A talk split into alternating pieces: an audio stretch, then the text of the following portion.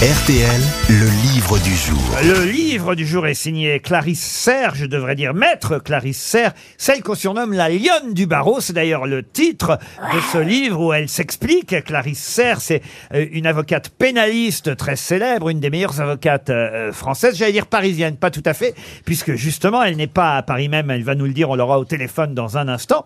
Mais entre autres activités, elle explique, elle raconte aussi euh, dans son livre, pour ceux qui ne le sauraient pas déjà, qu'elle est consultante pour une célèbre série sur Canal+.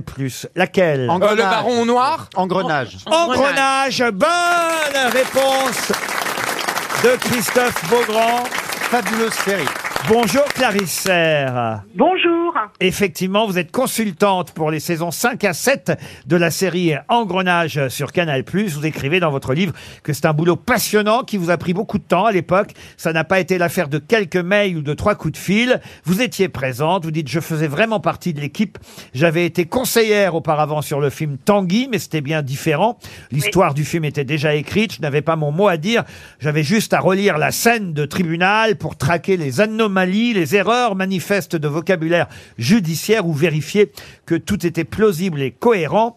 Là, sur Engrenage, quel a été votre travail très exactement? Eh bien, en fait, la, série existait déjà et euh, j'ai été choisie pour euh, avoir un autre point de vue. Euh, c'est un travail très intéressant parce que on contribue à l'histoire. Dans le film que vous avez cité tout à l'heure, en fait, l'histoire était déjà écrite et je relisais pour voir s'il y avait des anomalies, alors que là, on parle d'histoire judiciaire et on me demandait mon avis. Donc, je participais à la construction des séries euh, 5 à 7 sur la partie avocate et c'est d'autant plus passionnant que, en fait, j'ai récidivé, si j'ose dire, puisque euh, je suis actuellement sur un tournage d'une nouvelle série, de nouveau pour Canal+, et qui, euh, normalement, devrait être diffusée l'année prochaine. Alors, pour ceux qui s'intéressent à la justice, au droit, au métier d'avocat, je le dis, votre livre est passionnant. S'appelle euh. La lionne du barreau. Euh, L'éditeur a ajouté, évidemment, pour attirer un peu euh, le chaland, comme on dit, un, un joli bandeau jaune sur lequel il est écrit « Je suis une femme, je fais du pénal, j'exerce dans le 9-3 et alors Et, et c'est vrai que ce que vous racontez sur votre métier, tous les aspects du métier sont différents. D'autant que vous avouez, par exemple, ça, ça m'a beaucoup amusé, je l'ignorais, vous n'aimez pas aller en prison. Enfin, en prison, pas pour euh, y séjourner, mais pour rendre visite à vos clients, vous évitez le plus possible euh, d'aller faire des visites en prison. Exactement, parce que je suis avocate depuis maintenant 27 ans. Et quand j'ai commencé la profession, comme tout avocat pénaliste, ça fait partie du travail. On va régulièrement visiter les gens qu'on assiste et qui sont détenus. Et puis au fil du temps, bah, j'ai saturé. J'ai de plus en plus de mal à rentrer parce que même si Les autres ont du mal à sortir, madame. c'est vrai aussi. Mais justement, je m'y emploie, je m'y emploie pour les faire sortir. Mais malheureusement, il en reste toujours qui restent détenus.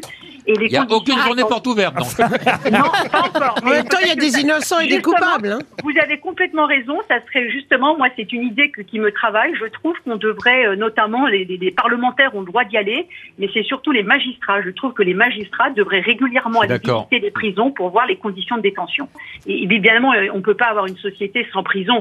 Et évidemment qu'il y a des gens qui ont leur place en prison. C'est pas ce que dit Le- Balkany, mais bon, c'est pas grave. le, le problème, c'est qu'actuellement, la, la détention provisoire euh, n'est plus provisoire, elle devient définitive. Et puis surtout, les conditions de détention ne sont pas dignes en France. Et c'est ça qui m'interroge, pourquoi d'autres pays européens y arrivent et que nous, on n'y arrive pas. Il du coup, ça vous motive encore plus à faire libérer euh, vos Bien clients. sûr, bah, bien sûr, bien sûr. Mais malheureusement, il y en a qui, comme euh, passent par la case prison, euh, comme le Monopoly, Ouais. et que euh, il ne s'agit pas pour moi de dire que personne n'a sa place en prison. Non. Il s'agit surtout de dire que ceux qui sont en attente de jugement, c'est pas normal qu'ils restent autant de temps de détention, et puis surtout les conditions. Les temps ont changé, évidemment. Vous dites à un client à l'époque, vous rémunérez pour obtenir la meilleure défense possible, évidemment, mais il était lucide, il savait à quoi ressemblait son dossier, ses points Oui. forts, ses points faibles. L'avocat n'était pas tenu à l'impossible. Désormais, l'avocat, il est tenu à l'impossible. On a en effet affaire aujourd'hui à des gens qui vivent dans l'immédiateté, pour qui l'argent est la valeur principale, en conséquence de quoi la politesse et le respect passent souvent au second plan. Je me fiche de qui tu es, de ce que tu représentes. Je paye, donc je décide, dit le client. On est assez loin de Gabin ou de Ventura, en somme. Il n'y a plus de panache. Ce sont des gens pour qui on se bat, avec qui on est en contact régulièrement. On essaie de faire avancer leur dossier. Mais lorsqu'on va les voir en prison, ils nous reprochent de ne rien faire pour eux. On est obligé de leur mettre les points sur les i. Monsieur, c'est pas que je ne fais rien, c'est que je ne vous ai pas sorti de prison pour l'instant. C'est différent. Les rapports sont devenus compliqués avec les clients. Oui, les rapports sont compliqués. Alors, c'est pas le cas avec tous. C'est aussi une question de génération. Ouais, c'est des aussi gens une- renfermés, oui. Mais c'est aussi une question à l'image de la société, c'est-à-dire que les rapports sont de plus en plus violents, et puis c'est une, une société assez bling-bling où l'argent a pris une valeur très importante. Les vieux voyous avaient, me semble-t-il, une considération pour l'avocat de la défense. Ils savaient qu'on n'était pas des magiciens. Maintenant, dans- c'est pas le cas pour tous, mais chez dans la jeune génération, il y a, euh, on, on paye, donc on doit avoir un résultat. Or, un avocat, aussi bon soit-il, n'est pas tenu à une obligation de résultat. On Oui, fait ce qu'on enfin, peut. Alors, Pardon, mais vous refusez de passer des, des armes aussi, hein, il y a ça. Mais justement, Voyez faire un effort. hein. Elle est avocate, hein, rappelons-le, euh, pénaliste. hein, elle s'occupe Oui. euh, évidemment des criminels, des choses euh, les plus graves euh, dans, Oui, ce qui doit pas être facile. dans le parce monde que- de la justice. Et elle dit là, c'est un métier risqué. Il faut garder les pieds sur terre, être constamment vigilante, ne pas se faire manipuler, ne pas tomber amoureuse. euh, Ah, est-ce que ça, ça a failli vous ça a failli arriver vous arriver ou pas? Euh, oui, ça aurait pu m'arriver. Ah Parce oui, que eh. Il y a un rapport de séduction qui s'instaure avec, euh, il y a certains, euh, on le sait tous, il y a, il y a certains euh, détenus qui Je ont vais une reprendre mes études de droit. Et là, ça Ah non, devient dangereux, c'est quand c'est le détenu qui a le ça. barreau. hein. Ah, Il y, a- il y a des pages alors qui sont euh, énormément d'actualité sur les violences euh, conjugales. hein. Je veux pas vous faire avoir des ennuis avec euh, les féministes les plus euh, radicales qui nous écoutent, euh, mais d'ailleurs vous essayez. Non, mais non, j'ai écrit ce livre pour ça, je l'assume totalement. Ouais. Je trouve que la, la- la- la situation est complètement schizophrénique et moi je ne supporte pas que l'on mette les- tous les hommes dans le même panier. J'ai justement écrit ces chapitres dans ce livre pour dire encore une fois qu'il faut faire preuve de vigilance et de discernement, mais qu'en aucun cas il ne faut mettre les hommes dans le même panier. C'est absolument insupportable ce Bravo. qu'on entend actuellement. Bravo. Nous avons un devoir de vigilance, écrivez-vous. Euh, euh, oui, en tant que femme, je peux me placer a priori dans le camp des victimes, si un tel camp existe, mais tout ce qui a été dénoncé a raison, les abus authentifiés, la loi du silence euh, dans certains milieux, ne doit pas nous empêcher de réfléchir, sinon les mentalités n'évolueront jamais. C'est pourquoi lorsqu'un problème survient dans un couple, c'est l'homme qui frappe, mais pourquoi pas la femme? Ça, c'est une question qui m'intéresse parce qu'évidemment, s'il y a des hommes violents qui doivent être condamnés, je pense aussi qu'il y a des femmes qui poussent des hommes à bout et qu'il existe plusieurs types de violences. Qu'on ne me fasse pas dire ce que je n'ai pas dit.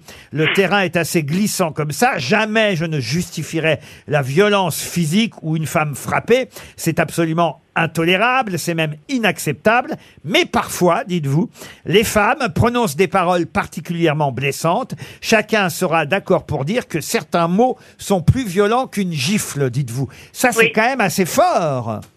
Bah, c'est d'abord ce que je pense, et puis surtout, j'ai voulu écrire ce livre parce que, euh, très sincèrement, euh, j'écoute euh, la radio, je, je- je lis les médias, et je suis quand même assez scandalisée de voir qu'il y a un espèce de lobbying féminin pour dresser les hommes contre les femmes, alors que les choses sont beaucoup plus complexes. Et je suis d'ailleurs très très contente que vous me donniez la parole sur ce sujet, parce qu'actuellement, euh, c'est quasiment interdit d'avoir ce point de vue-là. Or, moi, je suis peut-être la seule, du moins je ne l'espère pas, mais je pense qu'il est grand temps qu'il y ait un, basculement qui se fasse Je ailleurs. crois que vous avez PPDA en double appel.